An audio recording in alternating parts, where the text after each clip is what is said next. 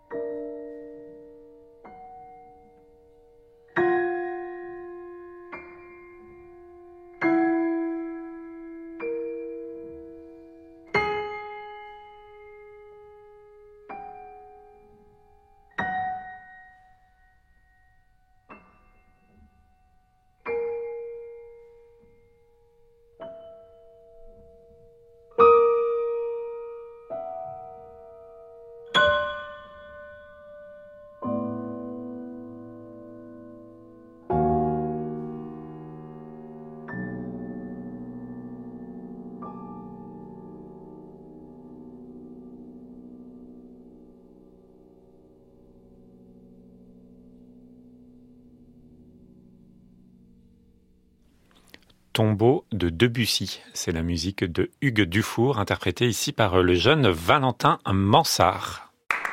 À réécouter sur francemusique.fr.